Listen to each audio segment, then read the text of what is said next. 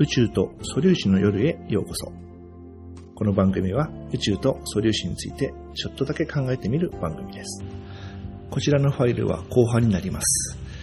後半からお聞きのリスナーの方はお手数ですが、前半のファイルからお聞き直しください。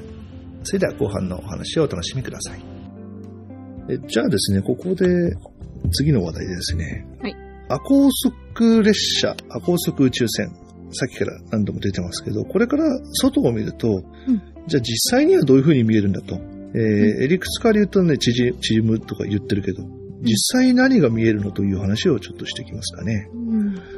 えーっとですね、外を見るということは、うん。外にある光が、その光の速度で動いている私のところに届くというイメージですよね。えーっとですね、一つはですね、あの、亜高速で飛ぶ宇宙船から星空を見たらどうなるかという、実際にはどう見えるのかという話ですね。うん。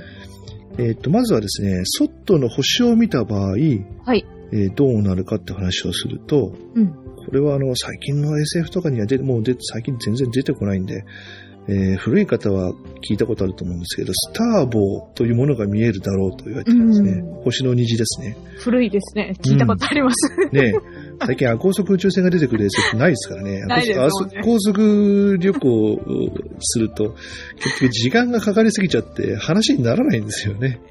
うんうんでも実際にね、高速宇宙船飛ばすとどうなるかって話っていうのは、あの、よく、まあちょっと前の SF とかではよく出てきた話で、うん宇宙、要するに進行方向を中心に、はい。えー同心円状に、虹のように、うん向かってる方向は周波数が高くなる。ね、前回説明しましたように、向かってくる光は周波数が高くなるんで、中心の方がだから紫ですよね。そこからだんだんこの外側にだと赤外線で赤に近づいてくるように、この星の色がね、うんドップラー変化でこう変わって見えるはずだということなんで、うんえー前にある星はだんだん紫から紫外線 X 線になっていって、えー後ろに行く星はだんだん赤から赤外線電波になっていく。という現象が、星それぞれね、あ赤だとか黄色とかでいろんな可視光で光ってますけど、うんまあ実際にはもう、もう、もっと広い範囲でドップラーシフトを受けちゃって、うんえー今みたいな話になっちゃうよっていうのがドップラー変化による変化がまず一つですね。うん。それと、んスターボーっていうのはなんでこの虹のように見えるか。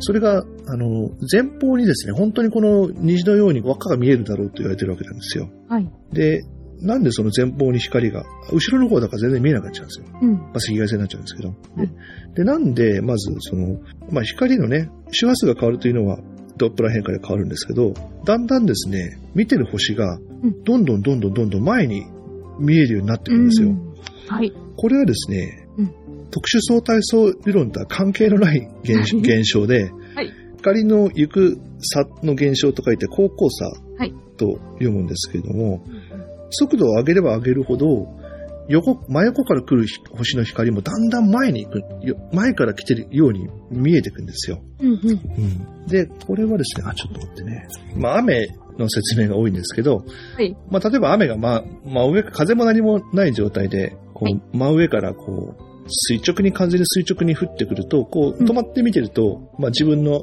頭の真上に落ちてくるやつだけ当たって、えー自分の体の前は濡れないわけですよね。はい。で、これを例えばもう、あの、そこで、ダッシュで走るとうん、前に当たるわけですよ。自分が前に進んでいくんで。で、これは車のね、あの、うんフロントウィンドウには当然進んでいくから、こう前に当た、前に当たってくるわけですよね。完全に垂直に雨が降ってても。で、うん。車のじゃあサイドウィンドウ、横の窓を見ると、水滴がどういう風についていくかっていうと、車のゆ走ってる速度に合わせて、こう斜めにこの水滴がつつくわけですよね。おうんーはい。こういう差のことなんですよ。これが光でも同じことが起こるんですよね。うん。で、これを現象、天文学上にその光でこの現象が起こるのを観測したのは1728年にイギリス人のジェームズ・ブラッドリーさんが発見したんですけど、はいえっと、これはですね、えー何で観測したかというと、あの、地球の公転速度ですね。うん。うん。だから、地球の軌道速度っていうのは、まあ大体秒速30キロ、まあ29.76キロなんですけど、えっと、これでこう、地球がこう、軌道上回ってるんで、地球のその、まあ地軸がちょっとずれてますけど、まあ地球の真上にある、まあ北にある太陽系から言う、その公転軌道に対して全く垂直な方向から来る光が、はい。秒速30キロで動きながらその光を見ると、前方に、えー、20.49秒。うん角度ですよ。49秒って時間じゃなくて。あ約20.5秒。えーっとね、そうそう、度が、度があって、度があっで、て、分があって。て、、1, 度の60分の1が1分で、そのはい。60分の1が1秒ですね。で、これの20.49秒うん。ずれるところにうん。見えるんですよ。だから、あまあ、例えば1月1日の、うん。1月1日はそのある、ね、位置でうん。測定した、まあ、北の星の位置が地球が軌道上の反対側に行った時は、うんえー20.49の20.49なんで40.98秒うん位置がずれて見えるんですよね。あ。はい。で、光点面の角度からそれだけこの北の、ま、真上の空のの星の位置っていうのはうん。地球のその軌道のどこにいるかで、実はその少しずつずれて見えてるんですよ。う。うんん。まあそれが観測で判明して、うん。その光の高校差というのがその発見されたんですけど、はい。うん。で、要するに、これがだから、秒速30キロぐらいで走ってても、まあ20.5秒ぐらいっていう、これがだから高速になっていくと、どんどんどんどんうん前に、前に行くわけですよね。で、だから真横の、真横の星から来た光を見ようと思うと、前、前を見なきゃいけない。はい。だぼだからさっき言ったように、この地球の軌道上の話でも、その本来自分の真上にある星を見ようと思って望遠鏡を真上に向けても、真上から来る光の星ってのはキャッチできないです。20.49秒分軌道の進行方向に向かって望遠鏡を傾けないと、はい。真上から来る光の星はキャッチできないんですよね。うん。まあ、コップを持ってるとイメージしてもらえるんですかね。静止してる状態だと、こあの、口の小さい細長い試験管みたいなものを持ってると思って、はい。あの、止まってる状態だと、それを正確に真上に向けると、真上から降ってくる水が中にこう入ってくるんですけど、あの、走っていくと、その中に水を入れようと思うと、走る速度に合わせて、その試験管をこう、全部進行方向に向かって傾けていかないと、うん水が入っていかないんですよね。はい。それと同じように光も望遠鏡やその観測者が目をうん前方に向けないと真横から来る光が入っていかないという不思議な現象が起こるんですよね。うーん。じゃあ、こう、前に星が集まってる感じに見えるんですね。そうなんでですよ。う。うんん。ね、雨は真上からだけしか降ってこないけど、うん。まあ、例えば銀河の中を進んでると、星って360度、いうん。ろんな方向にあるじゃないですか。はいはいはい。それがだから、ぐーっと前の方にそうですね。視野がこう集まった感じで見えてくる。光に近づけば近づくほど、その集まり具合が大きくなるというか、要するに前の方に星がギューンと集まった感じに見える。そうですね。うん。えーっとですね。うーんと、例えばですね、この間の話したように、あの、太陽を出発して、まあ、アルファケンタウリーならアルファケンタウリーに向かってこう走っていきますよね。はい。そうすると、その、あ高速列車がどんどんどんどん加速していくと、まあ、高速の99%ぐらいになると、後ろの、例えば太陽、太陽が静止しているとですね、はいまあ、1000分の1光年離れると、太陽のサイズっていうのが角度で言うと0.0082度に見えるらしいんですよ。うん 0. えっと100分、1000分の1光年。まあ、だから海洋性軌道の2倍ぐらいのところ。海洋性軌道の2倍ぐらいのところに船がいて、はい。そこから太陽を見ると、太陽のそのえ円盤の角度がはい0.0082度に見えるんですらしいんですよね。あで同じ位置にいて、高速の99.9999、えー小数点以下04つぐらいの速度になると、うんこの太陽がだんだん高校差で光が前に来るんで、この太陽の大きさが12度ぐらい見えてる。えーと、これがどんどん加速していくと、えー例えば高速の99.1234567えー、大体7、9、7個ぐらいになると45度ぐらい。後ろ45度ぐらいが全部太陽。うんで、これがさらにうん99の後9が1、2、3、4、5、6、7、8個並ぶと、うん。えー前方44度以外は全部太陽。前方中心として22度に左右、えっ、と、22度、うん。えー22度、22度ですね、えー44度の前方方向に、うん。えー後ろに見えた太陽以外のうん。星空が全部うん。その44度の中に入って、で、真後ろの太陽が、太陽が 前方までぐーっと回ってきて、あただ、ほとんど太陽が見えると。あ、ううんん、なんか後ろ飲み込まれそうな気分になります。そうそうそうそう。うんただ、この速度なんで、この間も言った通り、うん。あのー赤外線。そうそう、赤外線というかもう電波。うん。えっ、と、波長が4万4千倍ぐらいになってるっていうことなんで、うん波長数センチのマイクロ波になってるはずなんですよね。うん。だからもう全然、えー見えないと。うん。だから、そのマイクロ波が、すごい、真後ろにいるはずの太陽からのママイクロ波が、うん。その40度ぐらいの角度からぜーっと、聞こえてくる感じになるわけですねそうですね。うん。だそれ以外の全、うん要するに、静止状態で0.008度しかなかった太陽よりうん。前ですから、もう、そのほとんどう 宇宙空間すべてが、うん。その44度の中に押し込められちゃうわけですよね。あで、なおかつ、前から来る光が、まあ、正面から来るのはガンマ線で、太陽のところにはもう電波になってるから、結局そこから間のその紫外線とかその可視光線、赤外線とかいうのがその44度の丸の中に全部あるわけですよ。ーうん。そうすると、うん44度ぐらいの、うん。えードーナツ状のこの光の虹が見えるはず。見える。ああ、なるほど。これがスターボー、丸い虹が見えるはず。中心はもう紫外線とか X 線になっちゃうんで、光で賢い見えないんで、うん。そのよ44度からある幅で、うん。紫色から赤までのその光の変化のスペクトルが、んえー丸く見える星、うんそれ太陽以外の宇宙の全ての光がそこに集中してうん。見えるはずですと、うん。えーいうのが、あのー相対性理論効果とその高校差現象を合わせるとそういうのが見えるはずだとうん。いうことですね。まあ、し思考実験の一種ではあるけど、でも、なんかこう、よくアニメでも SF でね、今から 高速に あ、高速に加速するぞっていう時に星がビューって後ろに流れていくのは、あれは大嘘ということになります。そうなんですよ。あの、ハイパードライブでね、まあ、あうんあの、ヤマト見た、あの、悪空間の中にボーンと入っちゃうと言ってたんですけど、でもヤマトも悪空間に加速する前、星が流れていくじゃないですか。ビューっと後ろに。はい。本当は、ガーッと加速して、うん。助走をつけると、星が前にヒューってと、行かなきゃいけないんですよ。でもそれをアニメ的にやると、あの、絶対おかしいって言われるから、うん。あの、スター・ウォーズのハイパードライブ入る瞬間とかも、星が後ろにプワーっとこう流れるわけじゃないですか。はいスター・トレックもそうですけど。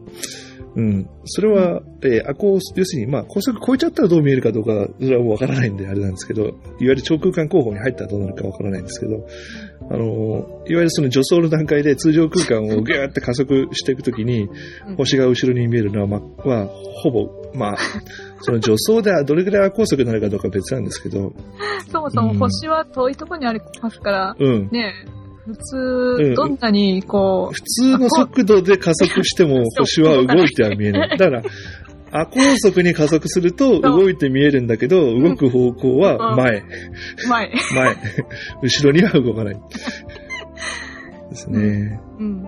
あ、えっ、と、スターボーのシミュレーションの数値が出てますね。えっ、と、高速の80%だと、はい。えっとですね、リングがだいたい前方の、まあ、真正面は結局もう見えなくなっちゃうんですけど、えっと、前方の30度ぐらい、ま、真正面を中心にえー30度ぐらいのところが赤色で、赤色じゃ紫色で、そこから、えっと、80度ぐらいまでのところが赤色で、そこから順々にこう、あの、帯状に、まあ、光が、光源が、の、が一定だとするとですよ。うんはい実際にはいろんな星の光があるから多少まだらになるかもしれませんけど、うん4前方のその、えーっと、90度から、真横90度として、まあ、80度ぐらいまでが、まあ、賢いに見えるだろうと。うん。で、これが高速の99%まで行くと、その外側の赤色の賢いに見える範囲がどんどん前に行って、実際には、えーもう前方の40度ぐらいのところ、中心から30度ぐらいから40度ぐらいの10度幅ぐらい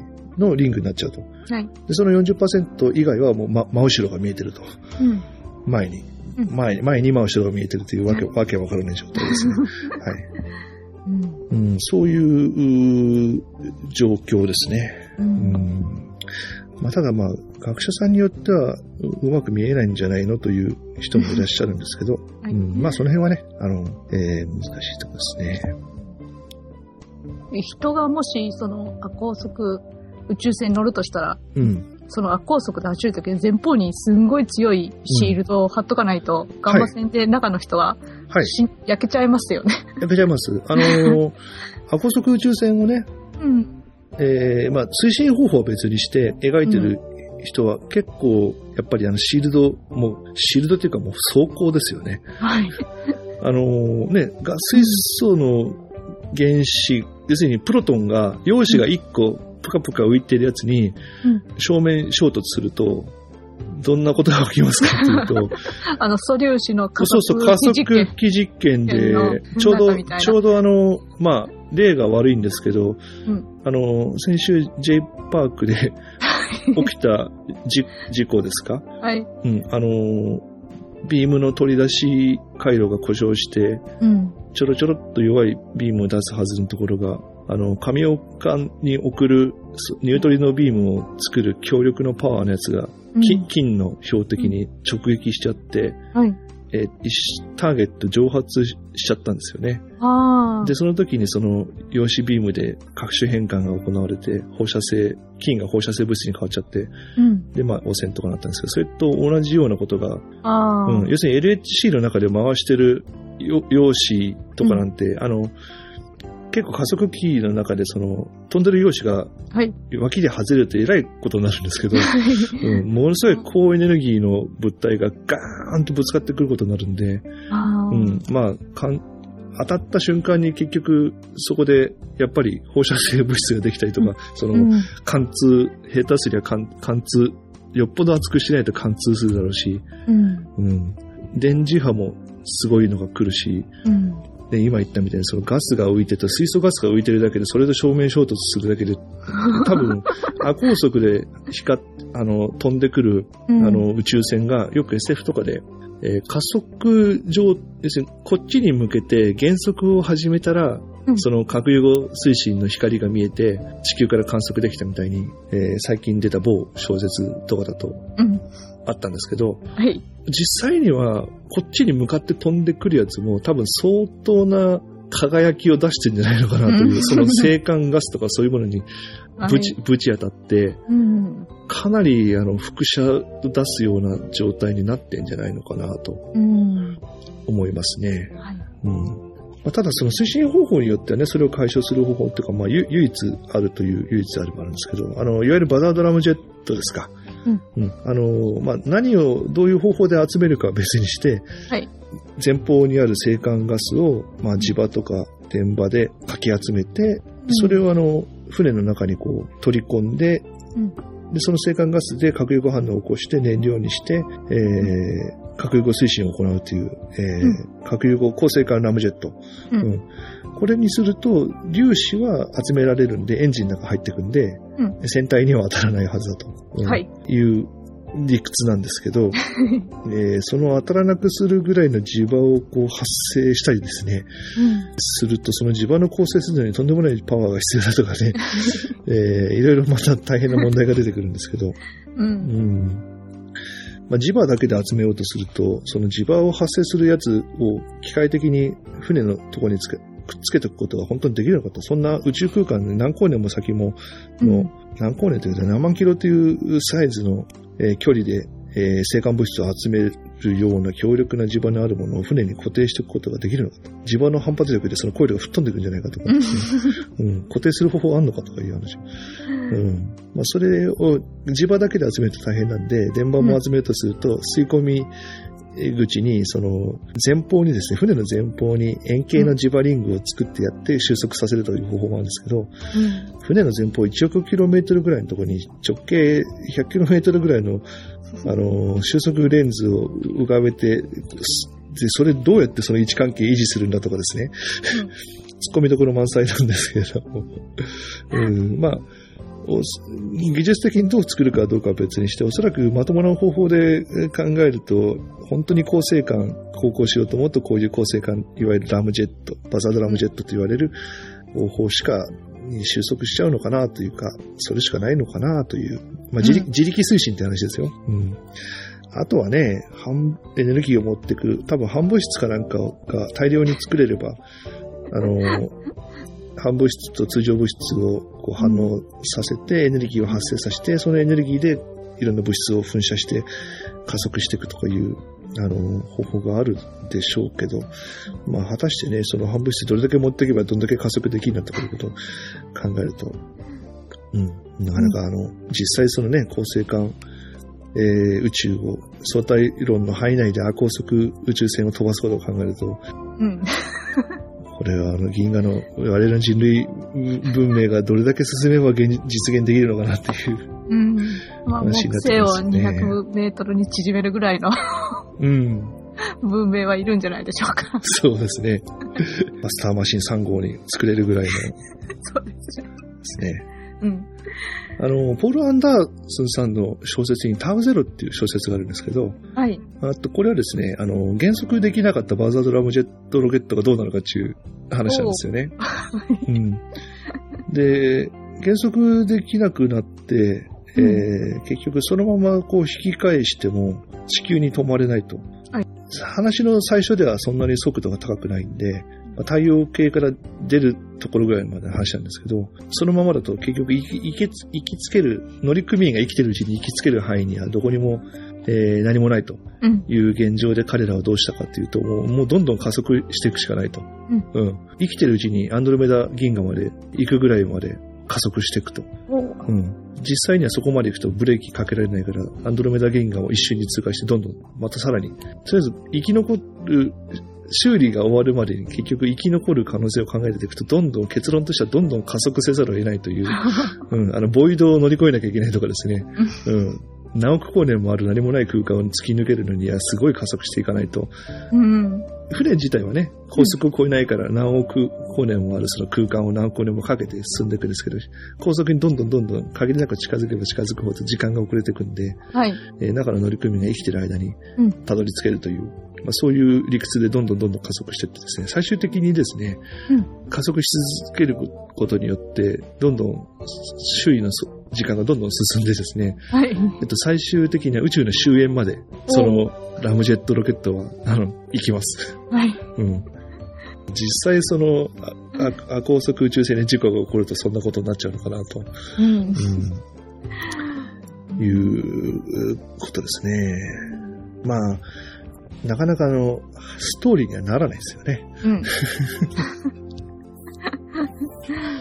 えーっと、そんなこんなで、じゃあ、あのストーリーになるのはね、超はい超高超高速候補なんですけどね。まあ、はい話のついでで、はい超高速候補の話を少ししますかね。うん。SF に、まあね、もう SF の世界ですね。うん。えーっと、光の速度に限界があってね、それ以上先に進めないとなると、えー SF では話が成り立たないんでですね、はいえー作家の皆さんは、あの、いろんな方法でその壁を越えて、あの、もの、あの話の中でね、うん。主人公たちを船、いろんな船に乗せて飛び回らせするわけなんですけども、うん。まあこれもまたね、あの、いろんな、あの、えー、話がありましてね。はいあの、えーちょっとねウィキペディアに載ってる順番に話していきますかね。うん。宇宙のスカイラークっていうね、あの、エドワード・ E・ スミスさんの書かれた宇宙のスカイラークでは、まあ、えーそのまま加速していけば突破するっていうことで、強力なエンジンで突破していくっていう、あの、普通にな何ご何事もないように突破していくんですけども、あと同じ、あの、スミ、エドワード・ E・ スミスさんのレンズマンシリーズでは、あの、えーっと、亜高速、うん、宇宙船、高速、超高速宇宙船ですが、これ、まあ、レンズマンシリーズに出てくる、あの、う宇宙船はすげえスケールのでっかい話, 話なんですけど、恒星間戦争やってますからね。ああ。うん、これの、えーっと、エンジンは、あの、バーゲンホルム機関という超高速エンジンですね。アリシア人、要するに地球人類を導くレンズを提供してくれる人が、えー地球人に化けて、ちょっとアイデアを提供して、バーゲンホルム機関というやつをこう作らせるわけなんですけど、うんえーっと、これのし仕組みは、えーバーゲンホルム機関の、えそのフィールドの範囲内では、そこのフィールド内にある物体の質量がゼロになりますね。うん。でゼロになることによって通常のエンジンで加速するともう超高速になると。はい。うん、下手するとその加速のエンジンの探知を防ぐためにバーゲンホルム機関をディーゼルエンジンで作動させて、うん。ディーゼルエンジンで作動して空間超高速候補するステルス宇宙船、今でいうステルス宇宙船みたいなものを 話の中で出して出してたりしますからね。うん、まあそういうね、質量をゼロにする。最初の頃はまあそういう話があってですね。うんまあさすがに最近は質量をゼロにするっていう、えー超高速候補はちょっとないですけどね。うん質量はゼロになっても光の速度までですよね。たとえゼロにできても。そうですね。えー本当はだから高速でしか飛べないはずですよね。だから、虚数質量にしなきゃいけないんですよね。そうですね。うん 多岐にならなきゃいけないってことですよね。はい。うん。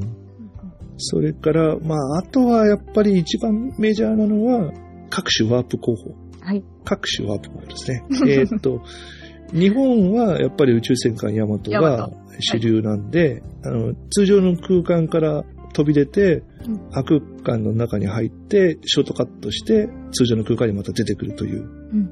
要するに近道候補ですよね。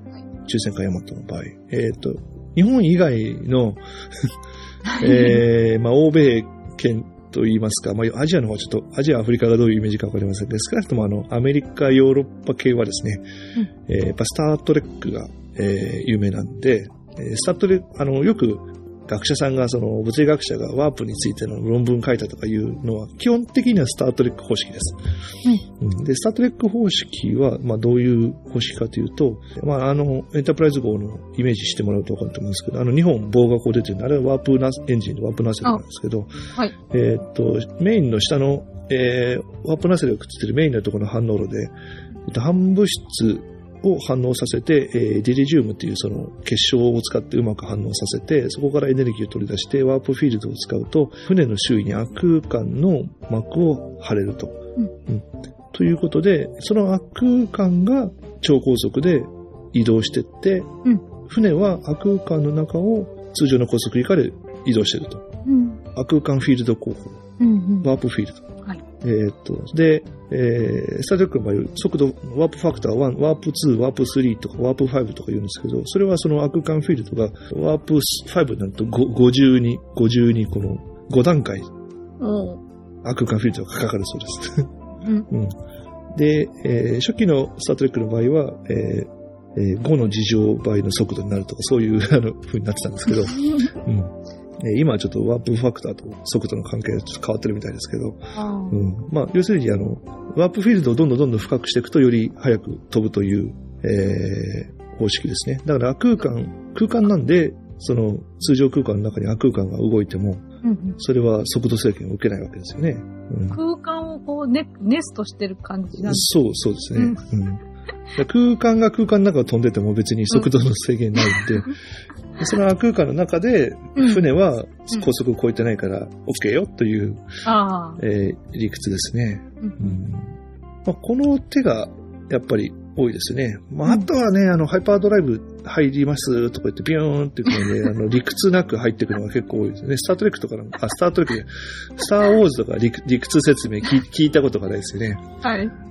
ハイパードライブ入れって言ったら星がビューンってこう、後ろに流れてって、ピューンってこう飛んでくというのがね、大体あの説明なしですよね。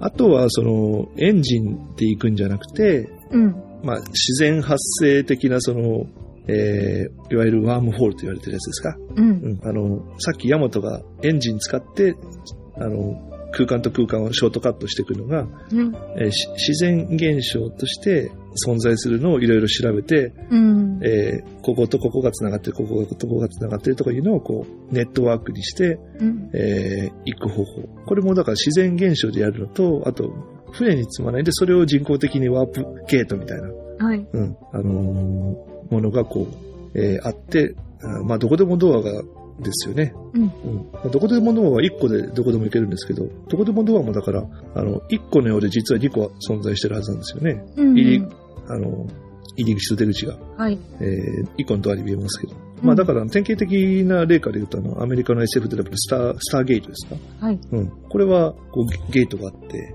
で、どこのゲートと繋ぐかという、この、チャンネル合わせをすると、あの、ゲートとゲートが繋がって、そこがこう、ショートカットされると。う。うんん。まあ、あと、宇宙戦艦もと2199とかでもね、はいあの、ゲートシステムが、えー今回は出てきてますからね。う。うんん。船自体が進むんじゃなくて、あの、たトンネルを作って、そこに船が行くというシステムですね。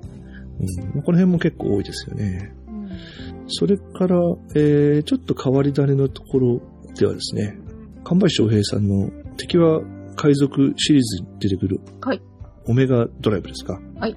えーっと、これは、まあ、どういうエンジンの作用でそどうなるかは別にして、うん一旦船をうん量子力学的な非観測状態にすするわけですよね。あの、箱に中に入った猫みたいです。そう。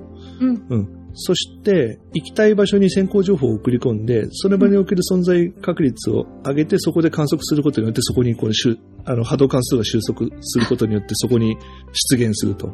あだ一旦宇宙全体に存在確率を分散させて、あ。うんうん。で、出たいところで観測を行うと、そこに船が出てくるとうーん。いうような、あの、素粒子のトンネル効果そうですみ。たいな感じそうですそうですねうん。それを大きい物質で、マクロの物質でやっちゃうと。そうですね。まあ、あとは谷公衆さんの航空宇宙軍師の、まあ、あと、こ後の方に出てくるその、あこう超高速シャフトとかそういう話ですね。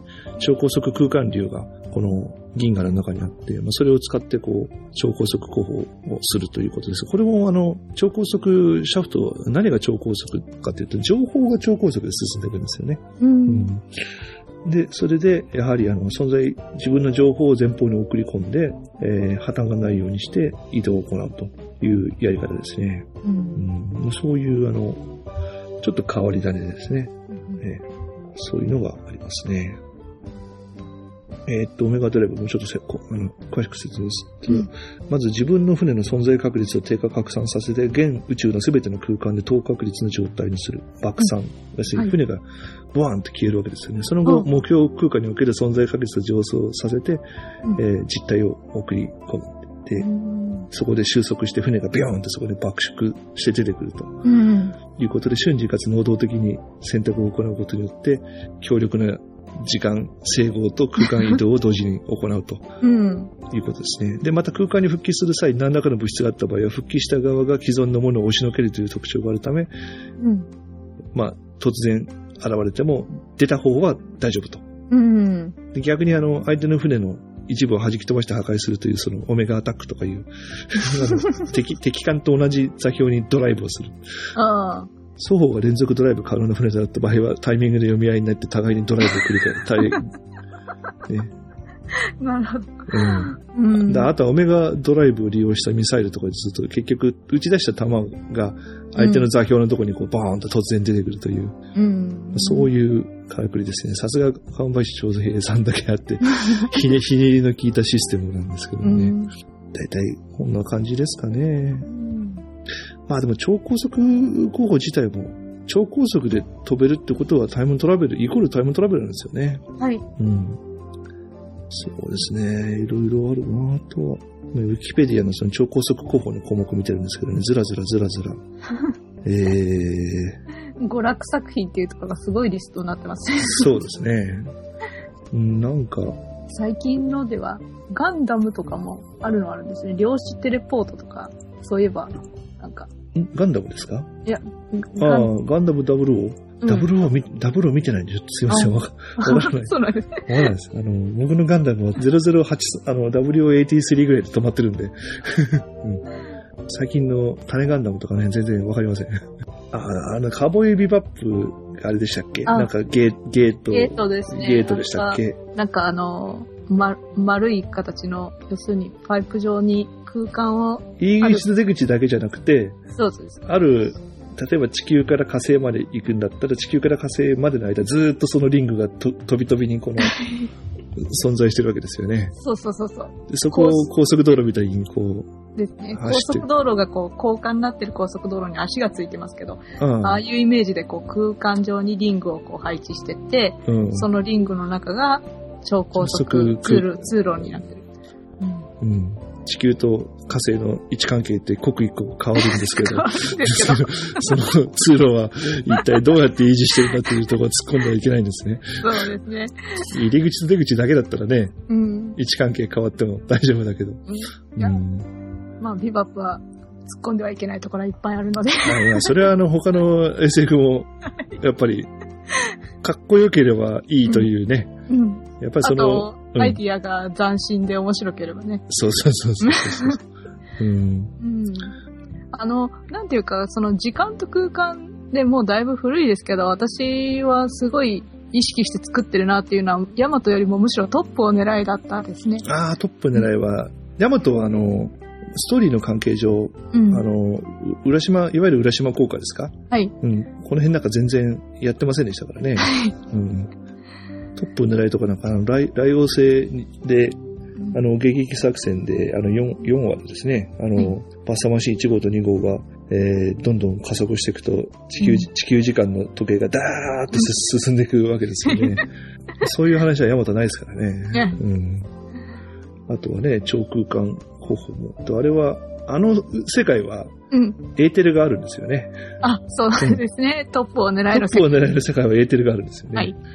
で、うんエーテルを超えて、えー、超空間に入って、えー超空間候補を行うという、ハイパードライブを行うっていう話でしたけどね。うん、あの、空間がパリーンと割れて、出てくるんですよね。本当にガラスみたいにパリーンって割れて、ガラスみたいにパリーンって割れる視覚効果のやつって他にもあったような気がするけど、ちょっとうん何だったかな、はっきりもう覚えてませんけどね。まあ、あとはあんまりね、あの、理屈云々を、はい。えー言ってる SF もね、うんまあ少ないっちゃ少ないですからね。ねさ、さ、まあ、ワワープものって結構最近の宇宙舞台の SF 系のアニメとかではね、もうほほぼ当たり前のようにいろいろ使われてますそうですね。まあ名前がね、ちょっと違うだけで、基本的にはその空空間をこうジャンプしていく、いわゆるジャンプ系のものがうん。ね、ほとんどですよね。ボソンジャンプとか名前を付けてたりするけど、ボソンジャンプとか一体どんな理屈じゃって感じですけどね。まああんまり下手な、逆に下手な理屈考えないで、直空間候補だ、ワープだってピューってワープしちゃっちゃっても別にもう誰も何とも突っ込まないから、それは一体何ですかっていう人はもう今更いないからね。うん。はい。えー、ちょっとね、最後の方がうまくま まとまったかどうか非常に怪しい、怪しいですけど。まあ、おおま今日はね、おまけなんでね、はい。えーちょっと楽しく話をしてみました。ね、そういうところですね。はいなんかね、はい。あの、おまけついでなんですけど、はいはい。なんか某アニメのパイロット支援啓発インターフェースとかいう、ああ、チェインバー君のね。チェーンバックが、はい。あのーその、位置を測定するのにね、時間がかかる、時間がかかるって、何度もアニメの中で言ってて、はいはい。あれを今日、あの、イオの、高点差でもって、イオの、ね、位置関係を調べたりとか、あの、そうですね。うんそあの、距離が分かってると、その、高校差とかで、うん。その、なんていうか、地球の要するに光点を利用して、そうですね。ねうん位。置、位置を調べるっていうのはね、そうですね。はい。うん、多分それをやってるんだろうなと、ちょっと思い出しました。そうですね。うん。おそらく、位置が分かったとすると、おそらく時刻も分かってるはずなんですよね。ああ、うん。位置が分かるってことは、結局、もしね、うん極端に時間が経ってたら多分彼は位置測定できないと思うんですよね。ああ、そうですうね。ん。うんだからあれがだからいつの話かというのはちょっと、あの、まだはっきりしてないんではいね。うん。えー、ガルそこは、ええ、あの、水星のガルガンティアという、はいアニメの話なんですけど、うん。ちょっとね、話が佳境に来て、えー一体どうこの風呂敷畳むんだ状態になってますけど、うん。えーあれも楽しみですね。はいうんえーっと、じゃあ、次回こそ、本当に、あの、はい。一般相談性理論の話を、そうですね。えーしたいと思います。はい。はい、えーそういうところで、今回はここまでにします。はい、今回も宇宙とソリューションの夜をお聞きいただきありがとうございました。いろいろお気づい点があったと思いますが、可能な限り直していきたいと思います。ご意見、ご質問や間違いに指摘等ございましたら、メールをお送りくださるか、当番組のツイッターアカウントまでお送りください。えーメールアドレスは、えー、コスモアットマークスペースハイフンポッドキャストドットネット。えー、ツイッターアカウントは、アットマークコスモアンダーバー SP アンダーバー EP となっております。えっと、メールの方はですね、あの、当番組の配信のブログのページの右側にですね、メールのあの、送るえーアプレットが付けてありますんで、そちらから送っていただいても結構ですね。はい。こんな感じになっております。それじゃあまた次の配信でお会いしましょう。さよなら。さよなら。